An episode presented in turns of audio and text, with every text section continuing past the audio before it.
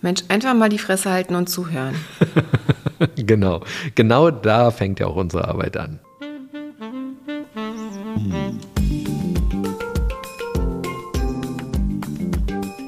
Herzlich willkommen zu unserem Podcast Die Therapeutin und der Coach mit Sabine Werner-Kopsch und Hajo Werner. Ein Ausschnitt aus unseren Küchengesprächen. Folge 13 Vorbilder und Idole. Vorbilder und Idole sind ja ganz wichtig für uns. Die geben uns ja schon früh Orientierung und eigentlich ist es ja gut, immer wieder auch Vorbilder zu finden. Genau. Ich glaube, es gibt ähm, Phasen im Leben, da braucht man Orientierung und da sucht man dann nach Menschen in der Umgebung, an denen man sich orientieren kann. Bei kleinen Kindern sind das natürlich die Eltern oder auch Erzieher oder Lehrer. Und wenn man größer wird, so in die jugendlichen Phase kommt, dann orientiert man sich eben auch an anderen Personen im Außen. Manchmal gibt es irgendwelche Trainer bei irgendwelchen Vereinen oder jetzt aktuell gibt es viele Influencer, die unterwegs sind, ob auf YouTube, TikTok oder Instagram. Da gibt es viele, an denen sich die Jugendlichen orientieren. Ja, oder aber irgendwelche großen Musiker, Musikerinnen oder bekannten Musiker, Musikerinnen, die eine Rolle spielen. Oder Sportler, Sportlerinnen. Also Menschen, die besonders herausstechen, werden gerne als Vorbilder, Idole verwendet. Aber nicht nur. Also klar, am Anfang sind es vor allem die Eltern, Bezugspersonen, Erzieher, Erzieherinnen, wie auch immer. Aber dann kommen die Kinder in so ein Alter zur Pubertät hin, da gibt es dann andere Idole, Vorbilder, die sie finden, vielleicht sogar Mentoren. Das finde ich ja sogar ideal, wenn Vorbilder auch zu Mentoren werden, die Auseinandersetzung also eine intensivere ist und auf der Ebene eine weitere Prägung besteht, die die Menschen am besten positiv ins Leben begleitet. Genau, das wurde ja früher generell so gemacht. Ne? Die Kinder wurden älter, wurden jugendlich und dann wurden die aus ihrem Elternhaus zu einem Mentor geschickt. Also dann haben die Eltern eine Person ausgesucht, die als Mentor fungieren kann und zum Beispiel in eine Ausbildung oder in eine, was auch immer, ne? also irgendwie zur Weiterbildung.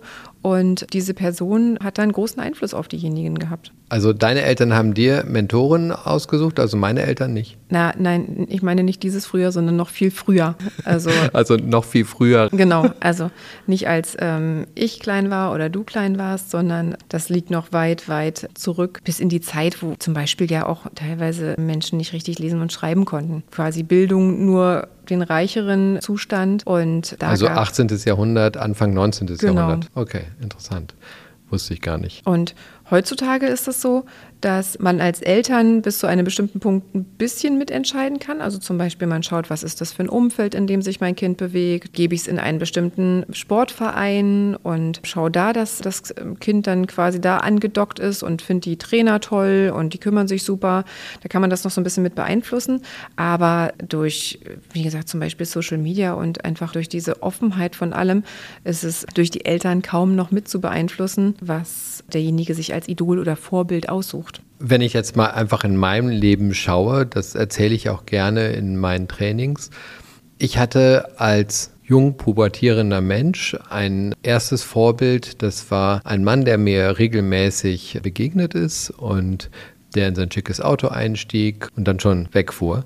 Und dieser Mensch hat mich einfach beeindruckt aufgrund der Ausstrahlung, die er hatte. Und das war für mich so mein erstes Vorbild, das ich hatte. So möchte ich mal sein. Das finde ich toll. Und dann später, schon einige Jahre später, habe ich dann wiederum einen Mentor gehabt. Das war der Vater meiner ersten Freundin, der sich als Lehrer sehr intensiv mit mir auseinandergesetzt hat und damit ganz, ganz viele Dinge in mir entwickelt hat durch diese Auseinandersetzung. Das fand ich damals toll und im Nachhinein finde ich das heute noch beeindruckend, wie das gelaufen ist.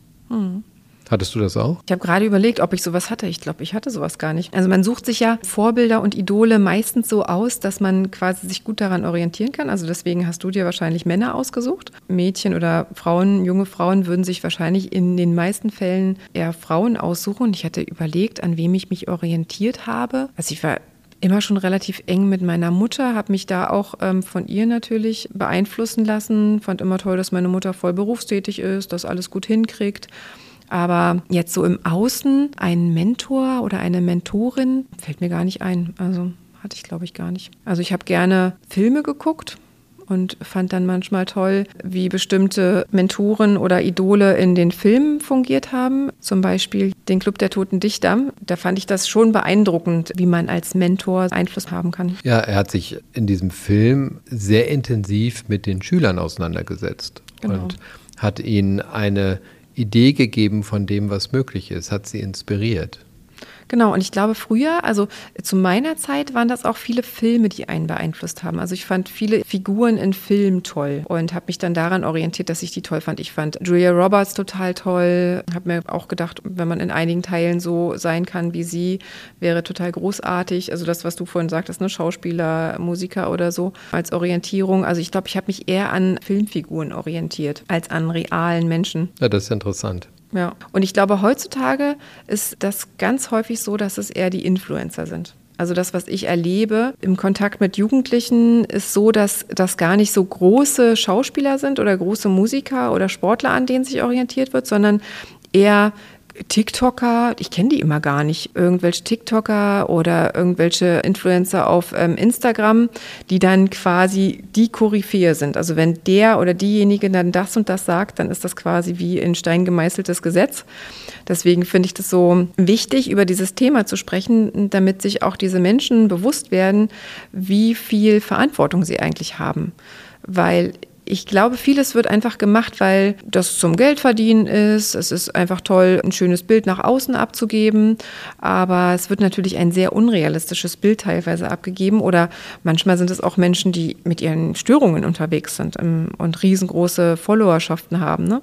Und wenn ich mir vorstelle, dass ganz viele Jugendliche sich dann an diesen Menschen orientieren und sich dann auch quasi vorstellen, ah, okay, diejenige hat jetzt mit 23 ein Kind bekommen und nach zwei Wochen flachen Bauch, alles super, ähm, gar kein Ding, macht schon wieder Sport. Das ist doch normal. Das, das ist ja total so. normal auf Instagram, genau. Und die Wohnungen sehen immer alle aus wie geleckt und wie gerade irgendwie frisch von einem Innenarchitekten eingerichtet.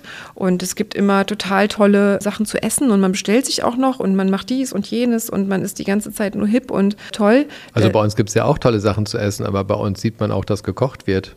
Genau. Und bei uns sieht, sieht man auch, dass die Kinder spielen, dass sie sich bewegen und wo die Kinder unterwegs sind, da hinterlassen sie gerne mal eine Spur der Verwüstung. Genau, oder was mir auch als Beispiel einfällt, sind diese Bento-Boxen. Ne? Also das macht totalen Stress bei normalen Müttern mit mehreren Kindern, dann zu sehen, dass andere dann posten, wie ihre gestylten Bento-Boxen aussehen ja, mit ausgestochenen sowieso, warum Sternchen. Nicht, ich frage mich sowieso, warum du nicht morgens irgendwelche Bärchen schnitzt. Ja, genau. Oder Sterne aussteche oder Herzen aussteche. Und ähm, genau, klar.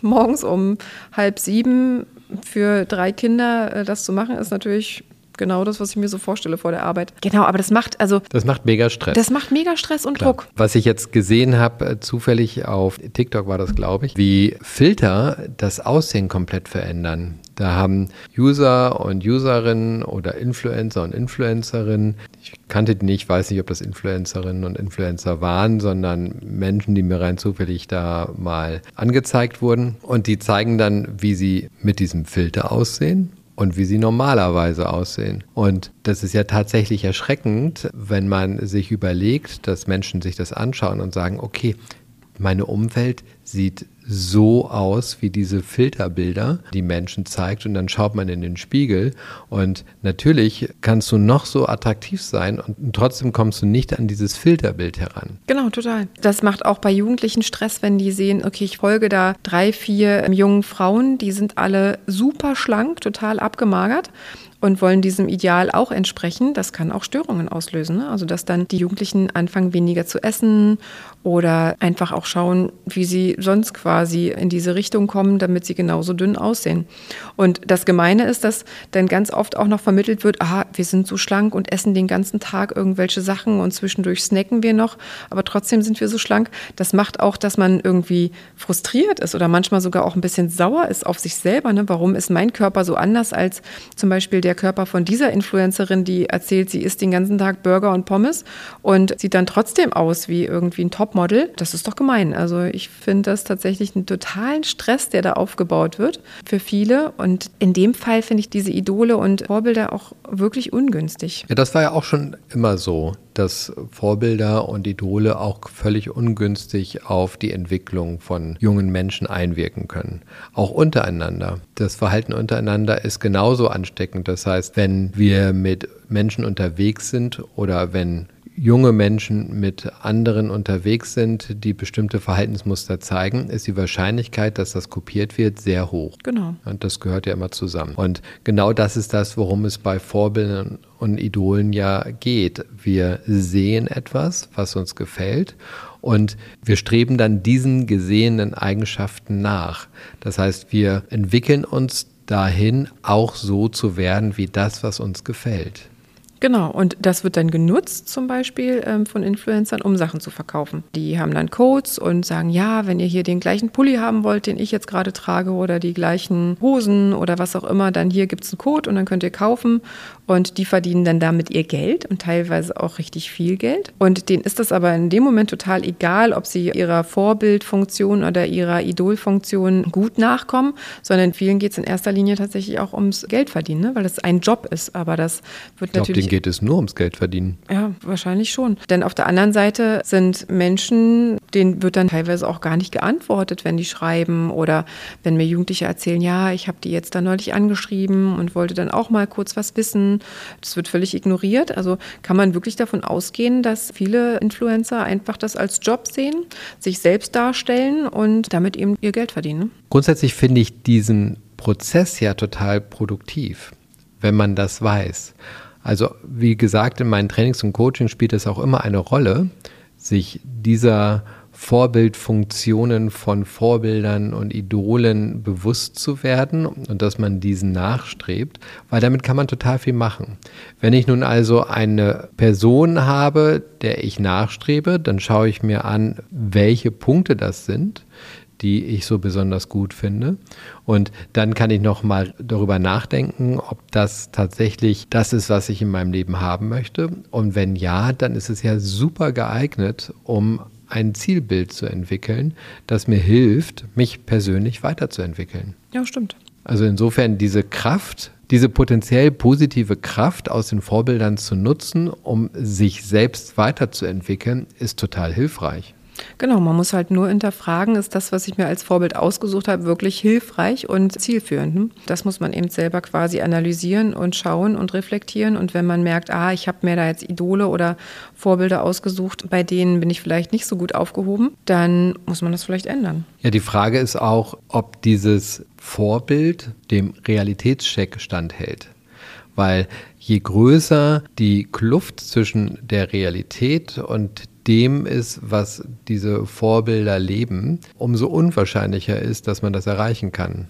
Und wenn man überhaupt gar keinen Plan entwickeln kann, wie man das erreichen kann, dann wird es immer eine fiktive Erscheinung sein, die uns runterzieht und nicht hochzieht. Ja, genau. Also wenn man sich zum Beispiel an irgendwelchen Rappern orientiert, die teilweise damit posen, dass sie kriminell unterwegs sind und irgendwelche diamantenbesetzten Sachen haben und dass das äh, Vorbild ist, nach dem man strebt, obwohl man vielleicht selber ganz andere, viel bessere Ressourcen hätte, die man viel besser ausleben kann, dann ist das auch teilweise sehr runterziehend, ne, was man dann macht. Genau, deshalb sind Mentoren ja auch deutlich hilfreicher, weil die setzen sich ja wirklich mit der Realität auseinander, die sind da. Die sind nicht weit weg. Genau, aber wen würde man denn heutzutage als Mentor so finden? Also mir fällt nur ein, dass man jemanden zum Beispiel im Sportverein, einen Trainer oder so hat.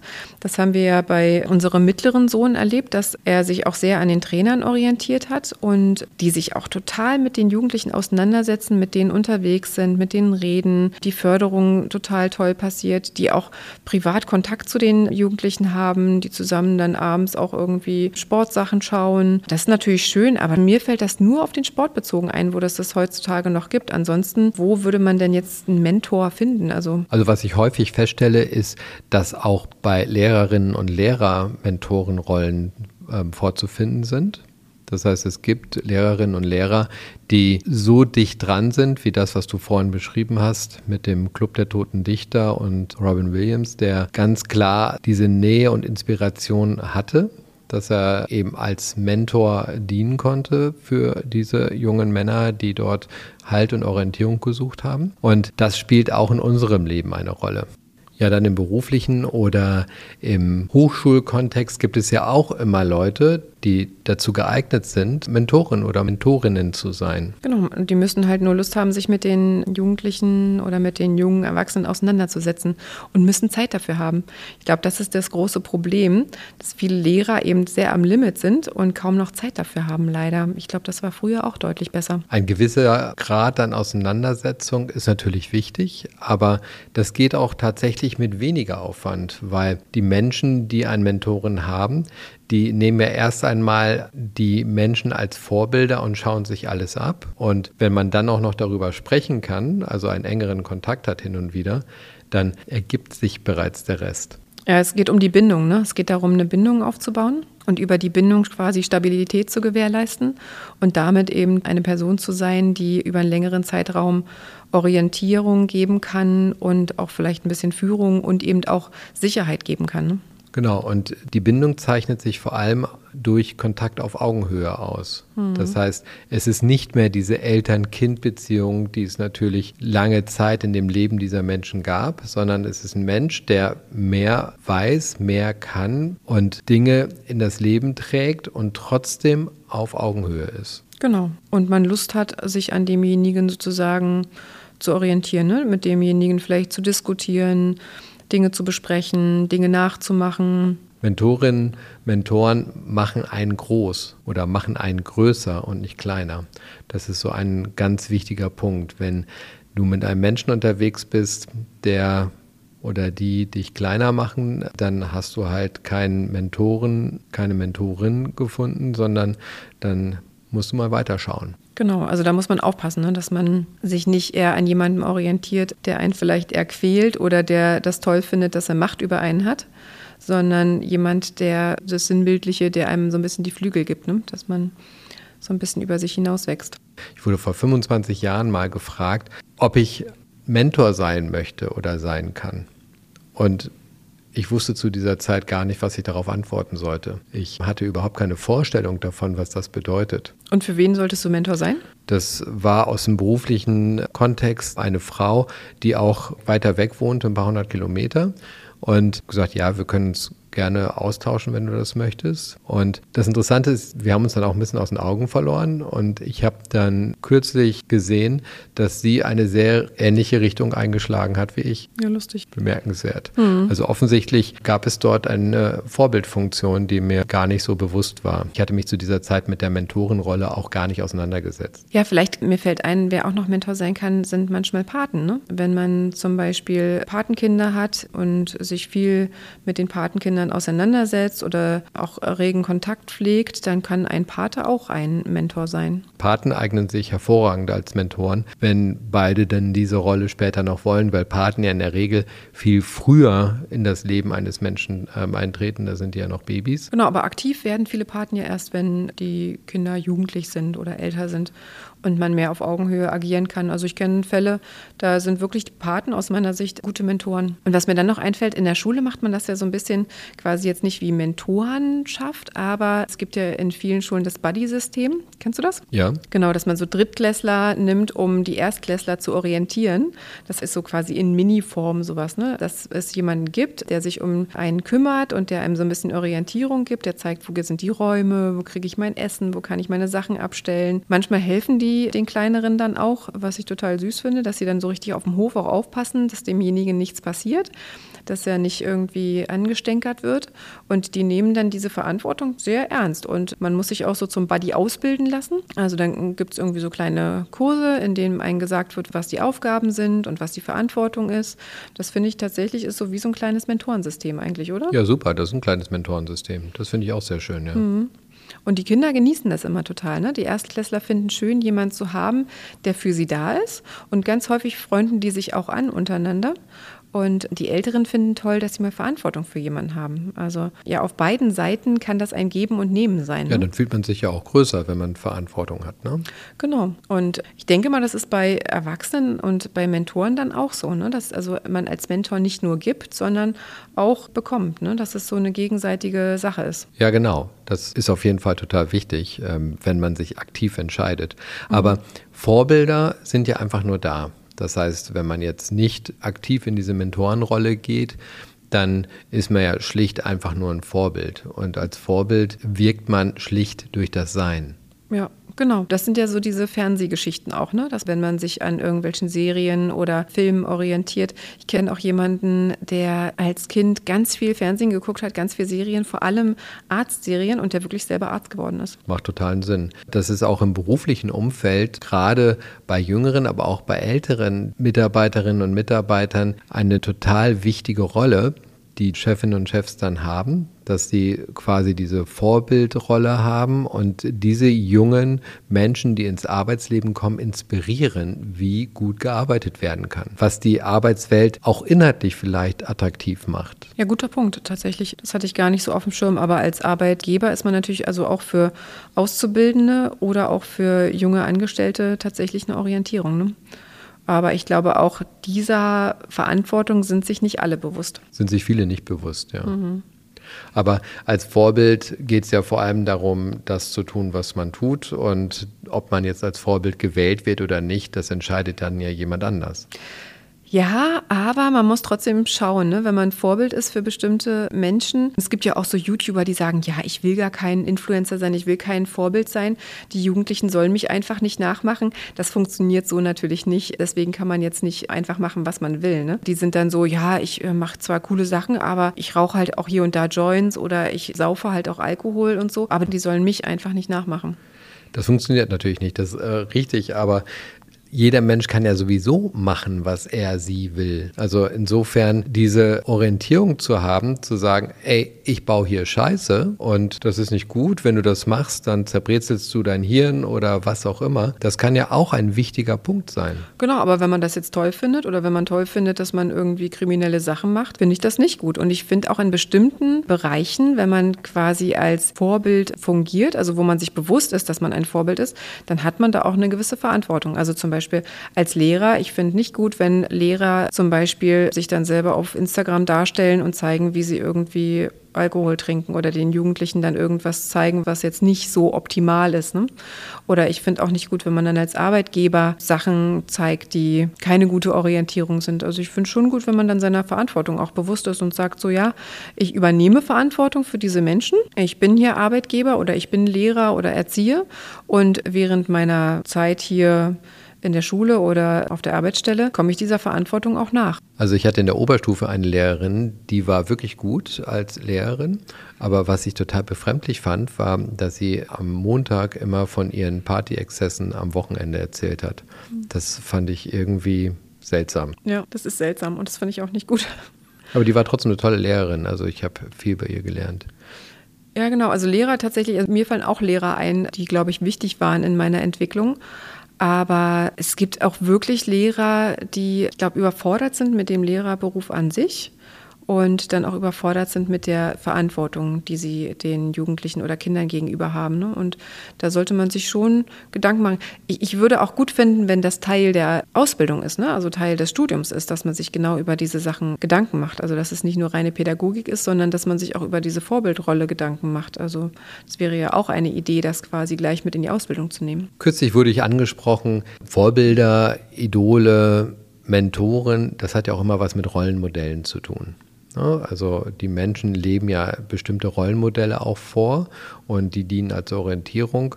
Und kürzlich wurde ich angesprochen, Mensch, dieses Rollenmodell, wie ich es lebe und verstehe, in einer gleichberechtigten Beziehung, wo ich mich auch von Anfang an um die kleinen Kinder gekümmert habe. Und dass das viel wichtiger ist, das mehr und mehr gesehen und zu hören zu bekommen.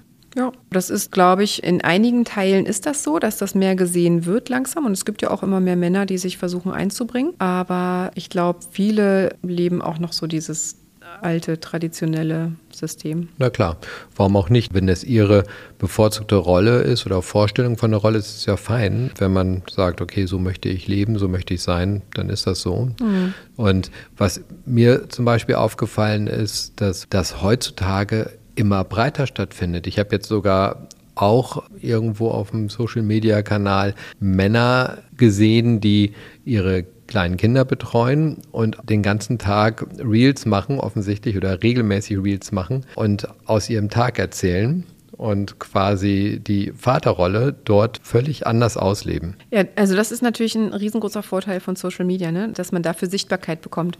Ich glaube, es gibt schon seit längerem Väter, die sich um ihre kleinen Kinder kümmern, aber Stimmt. die haben bisher nicht so viel Sichtbarkeit gehabt. Man hat vielleicht mal ein, zwei Väter auf dem Spielplatz gesehen, aber jetzt gibt es halt Väter, die das richtig zelebrieren und richtig leben und auch genießen und auch teilen mit anderen Vätern. Ne? Das finde ich total schön. Finde ich auch total super. Ich wäre damals gar nicht auf die Idee gekommen, immer Aufnahmen Aufnahmen zu machen, wie ich gerade mit meinen Kindern auf dem Spielplatz bin oder durch den Wald laufe und die gerade fütter oder was auch immer ich da gerade mit den Kindern gemacht habe. Ich finde es aber gut, dass Menschen das heute machen und damit ein neues Rollenmodell sichtbarer machen, das ansonsten in unserer Medienlandschaft einfach gar nicht gesehen würde. Genau, und vielleicht eben auch andere junge Männer inspirieren, das auch mal zu versuchen. Ne? Dass andere die Idee bekommen davon, wie das aussehen kann, ne? dass man keine Angst davor hat.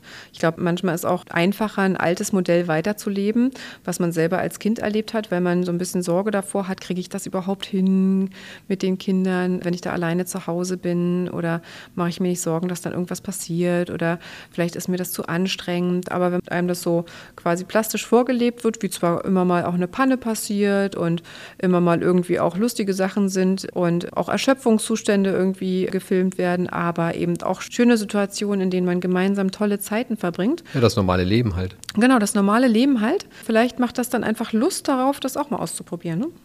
Was ich auch interessant finde, damals war es so, dass ich diese Väter vor allem morgens zwischen sechs und neun am Wochenende und so mit den Kinderwagen auf der Straße gesehen habe.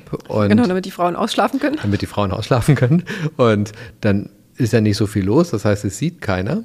Das hat ja auch was. Ja. Und heute ist es tatsächlich gang und gäbe, dass ich den ganzen Tag Väter sehe, die mit Kindern unterwegs sind, in Trageteilen, in Wagen, wie auch immer, mit denen unterwegs sind. Und das finde ich ist eine so positive Veränderung von Rollenmodellen. Ich sage, das ist das, was kulturelle Veränderung bringt, indem das mehr und mehr sichtbar und gelebt wird. Also die Vorbilder auch in diesem Feld einfach sichtbar werden. Total. Und auch da ist ja dann schon wieder das nächste Vorbild-Szenario am Start, wenn diese Väter ihren zum Beispiel Söhnen zeigen, ah, ich habe hier das Kind in der Trage und die kleinen Jungs sich dann auch eine Trage ummachen und auch eine Babypuppe da reinsetzen und das nicht Normal. irgendwie komisch ist oder so, wenn das kleine Jungs machen. Ne? Ja, warum auch nicht? Klar. Genau, aber. Auf die Idee würde ich gar nicht kommen, dass das komisch wäre. Ja, aber ich glaube, vor einigen Jahren war das noch komisch, auch dann kleine Jungs mit Puppen spielen oder mit Wagen umher fahren. Und mittlerweile ist das eben gang und gäbe. Und das finde ich auch schön, dass das dann einen Vorbildcharakter hat, der relativ schnell weitergetragen wird und auch sichtbar wird. Ne? Das erinnert mich gerade an eine Geschichte, die ich äh, damals erlebt habe, als ich in Charlottenburg unterwegs war mit einem Kleinen, den ich im Trageteil hatte am Bauch und ich laufe da so das war irgendwo da am Kudamm lang. Und plötzlich kommt ein etwas älterer Herr auf mich zu und zeigt auf meinem Bauch und sagt, Sie haben da was. Und ich schaue runter, weil ich dachte, ich hätte vielleicht irgendwie gekleckert beim Essen oder Trinken oder irgendwas in der Art. Und schaue an mir runter und sehe aber nichts und äh, frage, was denn?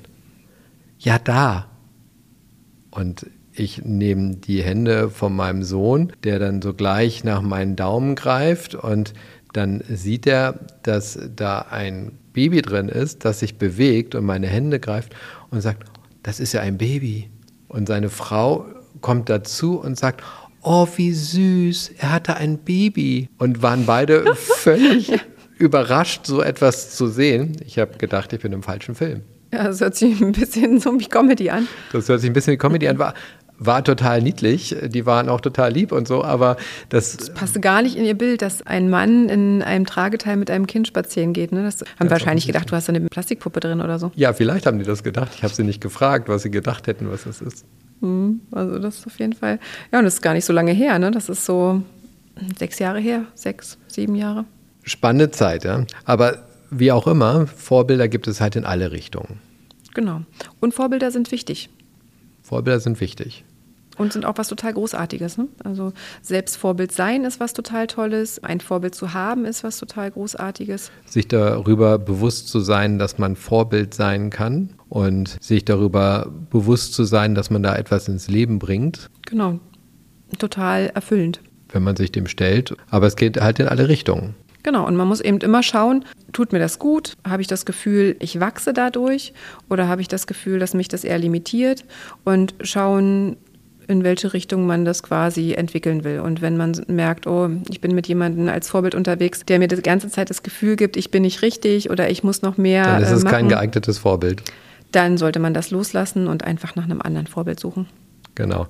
Also das ist ein, ein gutes Learning, wie das Leben nicht weitergehen darf. Genau, also sich von seinen positiven Gefühlen lenken lassen, von dem Gefühl über sich hinauszuwachsen, ist absolut richtig. Genau, alles, was einen erhebt. Genau. Also wenn es darum geht, etwas Neues in sein Leben zu bringen, einfach mal nach Vorbildern schauen. Wer macht genau das so, wie ich das in meinem Leben gerne haben möchte? Genau. Ja, vielleicht mögt ihr auch ihr mal schauen. Viel Spaß dabei und lasst gerne Kommentare da, lasst gerne fünf Sterne da, teilt gerne unseren Podcast. Wir freuen uns. Wir freuen uns. Bis bald. Auf bald.